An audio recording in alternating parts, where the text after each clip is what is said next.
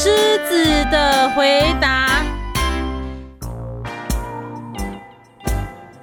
前一阵子啊，我记得大家都在努力读书，阅读年嘛。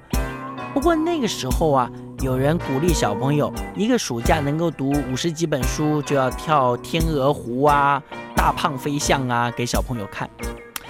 不过啊，我觉得故事或者是读书，不见得要读很多，而是有一本或者两本，好好的把它读了，阅读起来记在脑筋里面，一辈子都可以用。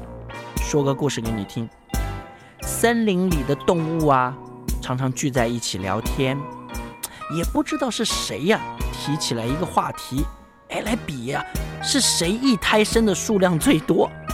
这个母熊，他就抢先发言，他就说：“我一次可以生两只小熊。”哇！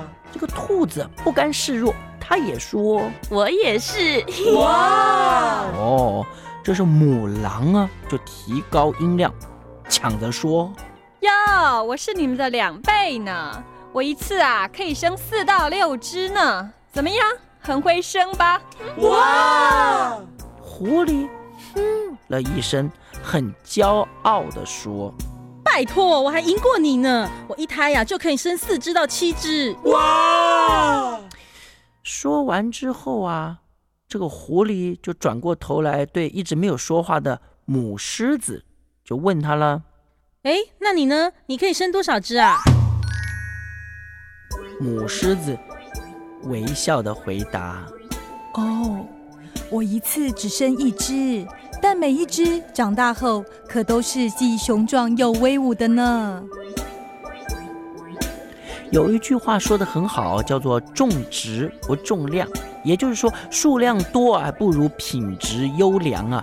我们读很多很多很多的书，但通通忘记，还不如选一本好好的书，专心阅读，好好记忆。